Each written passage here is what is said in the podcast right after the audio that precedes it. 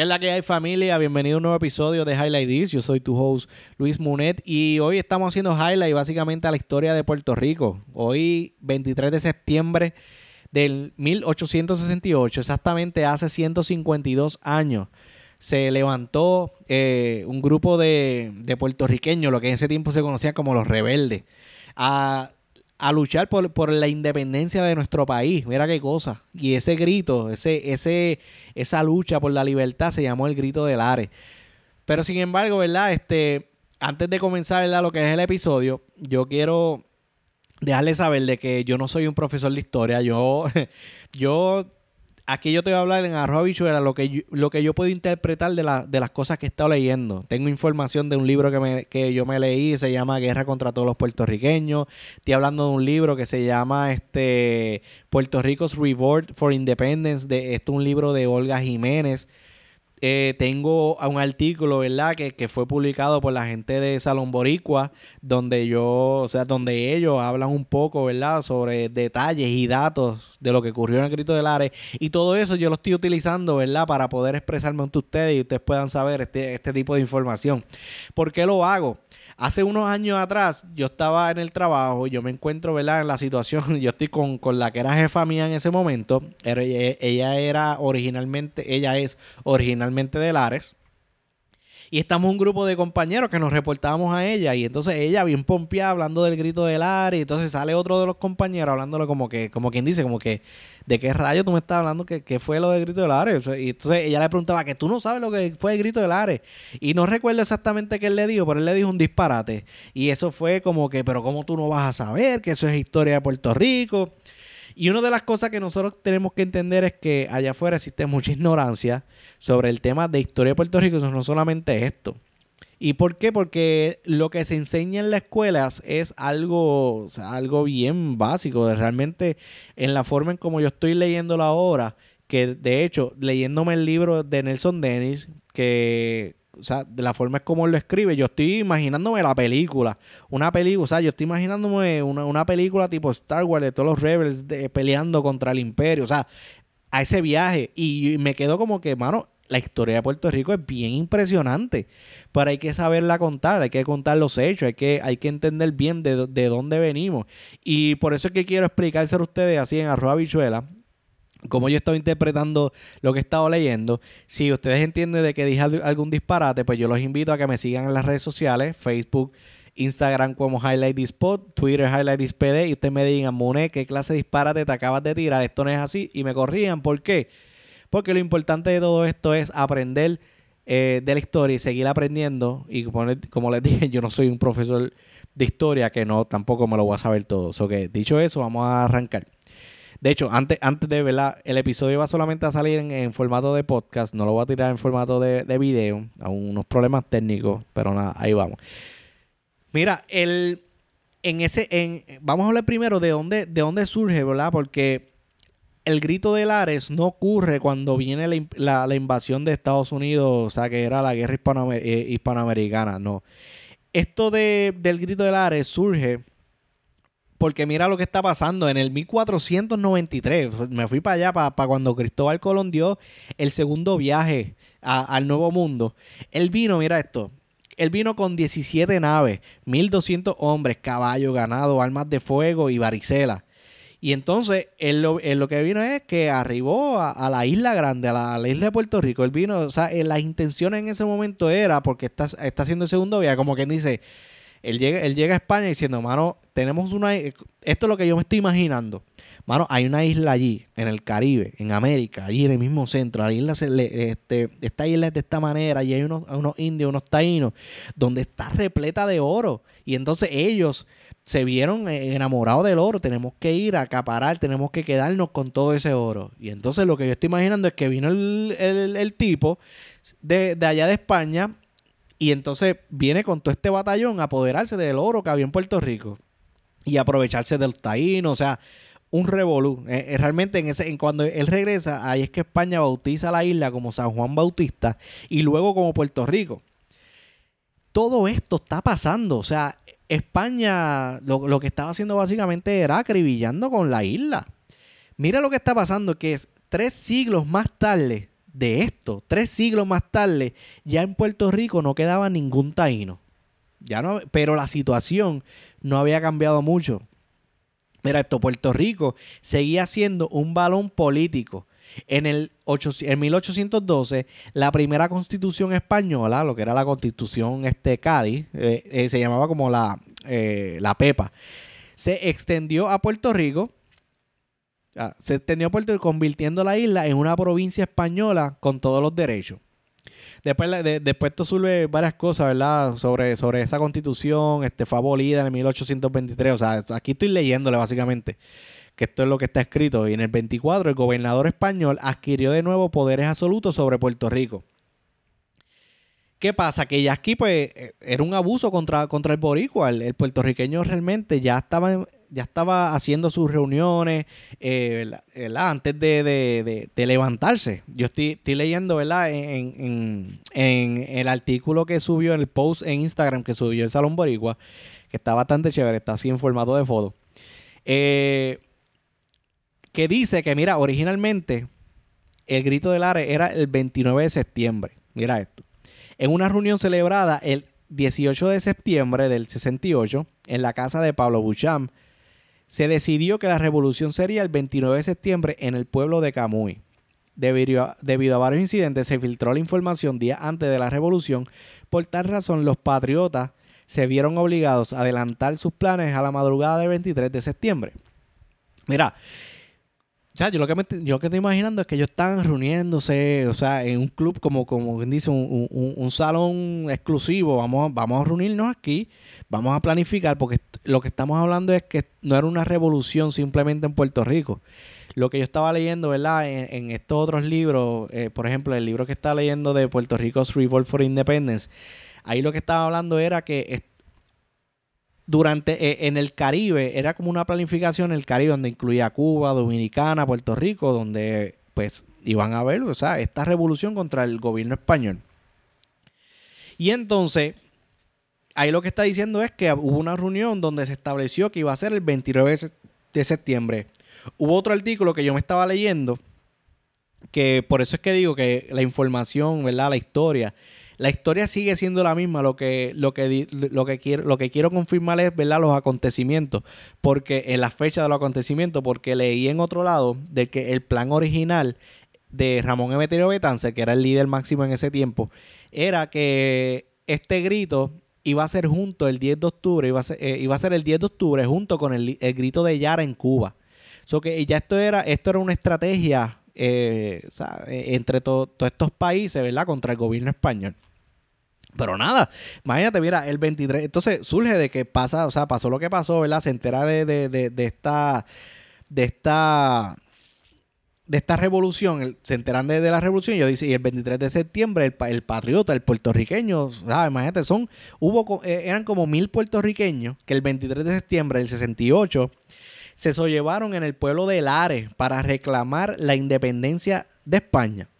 Antes de la medianoche habían tomado la sede del gobierno municipal, dispuesto a los oficiales españoles, arrestados y encarcelados a los comerciantes peninsulares. Izaron una bandera blanca con la, inscripción que decía Libertad o muerte, viva Puerto Rico, año 1868. En ese momento asumieron el control de la alcaldía y obligaron al cura de la parroquia a cantar un Tedum, un, Tedeum. El Tedeum era como un himno cristiano que era básicamente sobre la acción de gracias. Pues lo obligaron, lo que dice Nelson Denny en su libro de Guerra contra Puertorriqueño es que los patriotas obligaron al cura a cantar eso, o sea, por el establecimiento de la República, y entonces declararon a Puerto Rico soberano, instalaron un gobierno provisional, que ese gobierno provisional era este era sea, liderado, ¿verdad? Por, por el, primer presidente de esa república, se llamaba Francisco Ramírez Medina. Y liberaron a todos los esclavos que se adherieron a su causa. Algo que me estuvo curioso, ¿verdad? Cuando yo hago la comparación, y por, eso es que es bien importante eh, confirmar la información.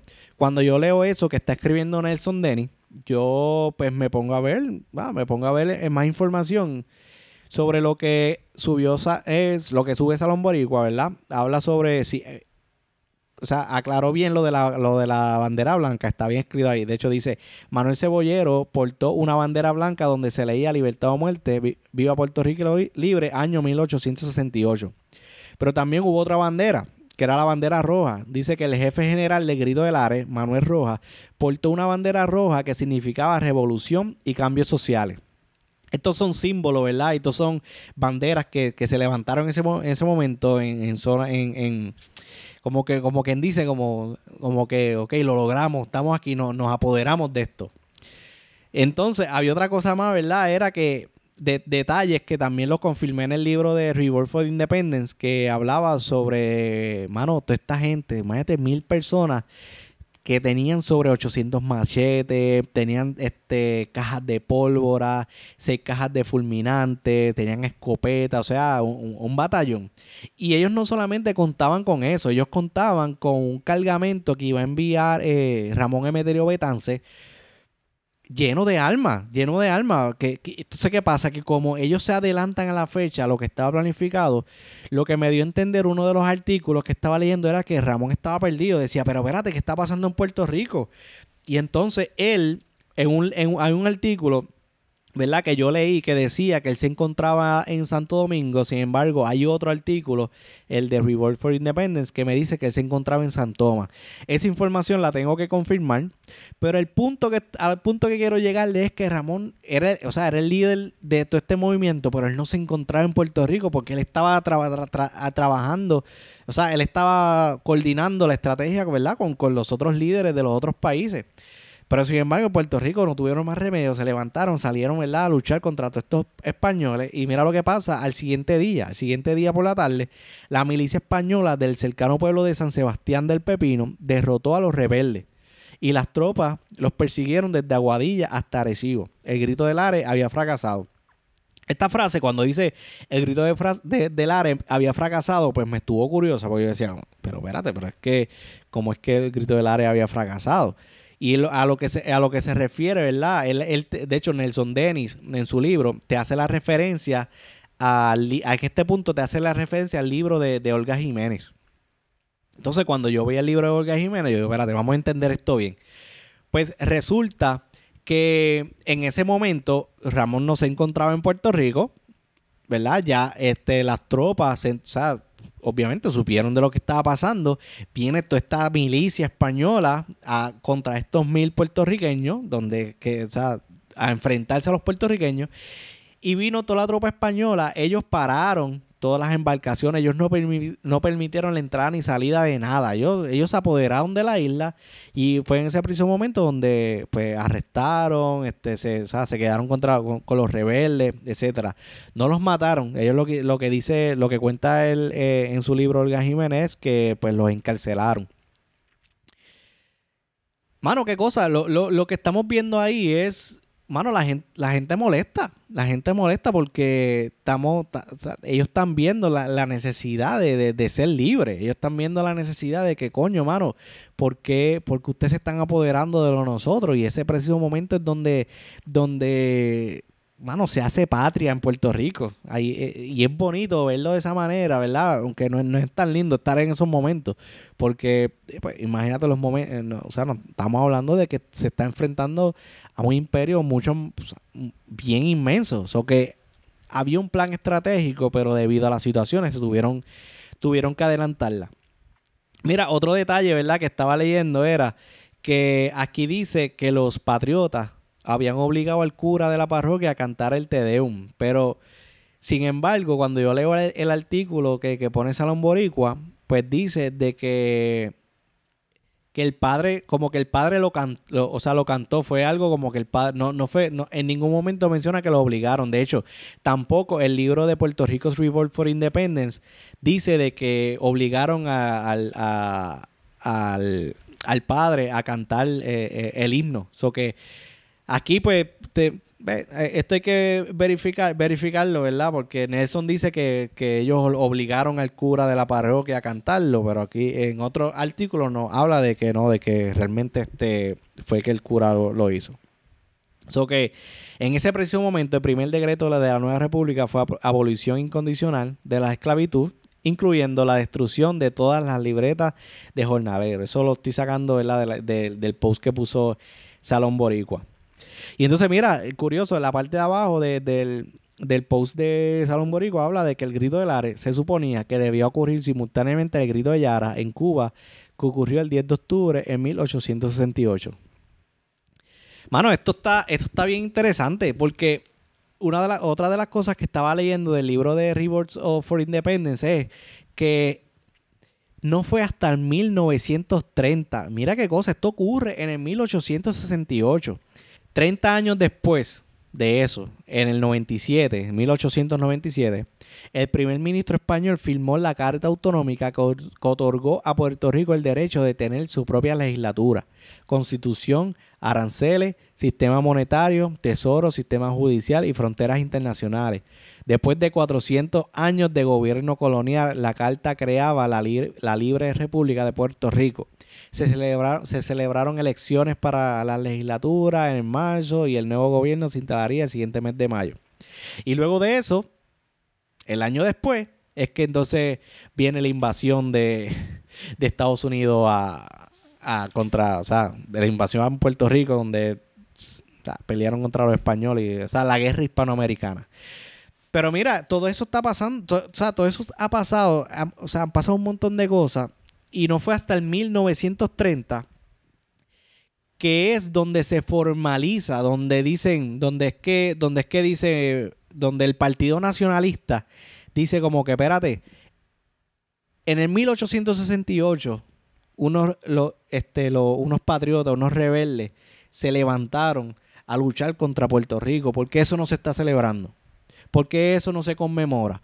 Porque si nosotros tuvimos gente allí de valor, liderado por Betance, porque nosotros no estamos, no estamos este, celebrando eso. Entonces, gracias a ese movimiento en 1930 por el Partido Nacionalista, es que hoy, 23 de septiembre de 2020, estamos hoy hablando sobre lo que fue el grito del Ares. Si no llega a ser por estas personas, por estos líderes, por Pedro Albizu Campo, que se dieron cuenta de las situaciones que estaban pasando y dijeron, espérate, no, estos, ah, nosotros tenemos que conmemorar, nosotros tenemos que, que celebrar esta, este, este grito, porque este fue nuestro momento de, de, de, de, gritar por nuestra libertad. Y entonces, gracias a ese movimiento, es que hoy nosotros estamos aquí hablando sobre lo que fue el grito del Are.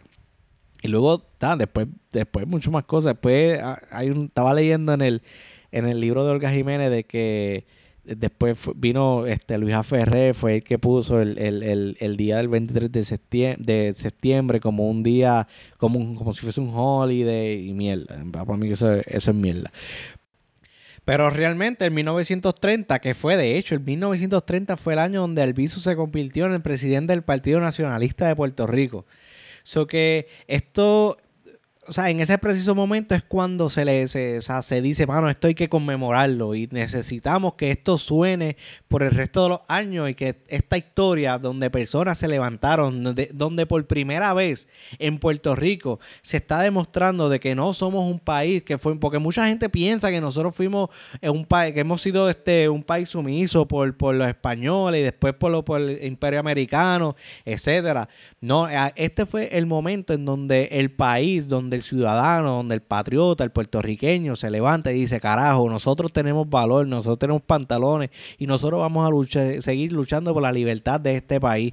Sin embargo, han seguido pasando los años y a estos líderes, a este grupo nacionalista, a esta gente que, que han luchado, porque si tú te pones a analizar, muchas, muchas de, las de, estos, de estas personas que han estado presos, no es, no es porque han estado presos por algún caso de corrupción, o es, no es que han estado presos por algún caso de, que mataron a alguien o, de, casos ilegales, no, etcétera. No, si tú te pones a ver, son gente que lo han metido preso por luchar por la patria, por, por, por salir hacia adelante y luchar por el país. So que eso hay que tenerlo bien, bien claro, bien claro, porque muchas veces nosotros decimos, ah, mira, que lo metieron preso, pero sin embargo, lo, aquellos que meten preso por corrupción no, no hablan tanto, ¿verdad? No hablan tanta peste como cuando hablan de, nuestro, de nuestros líderes. Un día como hoy, también, 23 de septiembre en el 2005, mataron el FBI mató a uno de los líderes independentistas que este fue Filiberto Ojeda. Y eso a, mí eso fue uno de los choques o sea una de las cosas más impresionantes porque yo participé personalmente del, del velorio de, de Filiberto Ojeda. Yo me acuerdo eh, yo estar en la universidad y nosotros salir esa tarde eh, esa noche ir allí a, a visitar, ¿verdad? A, a, dar nuestros respetos hacia el líder Filiberto Ojeda y yo bien inocente, no conocía mucho de la historia, fui con unas amistades y cuando yo llego allí, yo veo ese ambiente, yo veo el amor que se sentía y el coraje que se sentía de, de, la gente que realmente lucha por Puerto Rico porque Puerto Rico sea libre.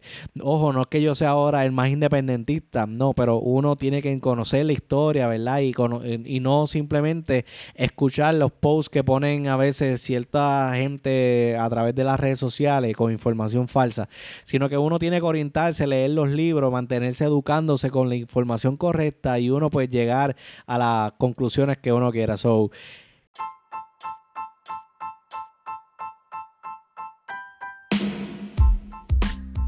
Este, este, episodio ha sido bien interesante para mí porque a pesar de que yo le estoy dando la información a ustedes, es un episodio que a mí me ha ayudado a aprender también mucho más sobre la historia. Es la segunda vez que hablo sobre la historia de Puerto Rico. Espero traerle otro episodio, ¿verdad? Ya sea el otro, el otro mes eventualmente sobre una lectura, ¿verdad? De las que yo esté leyendo sobre la historia de Puerto Rico y traérsela a ustedes. Que esto ha sido Highlight This. Esto es Sabes que hicimos highlight de la historia de Puerto Rico. Si tienes alguna duda, pregunta, me quieres decir algún comentario, te invito a que vayas a las redes sociales, no, highlightspodcast.com sí me puedes conseguir, pero también Facebook e Instagram me consigue como highlightspot y en confianza ahí tú me puedes escribir y podemos hablar y hablar sobre, sobre este tema que ha sido tan interesante. So que, que tengan un excelente día, los quiero.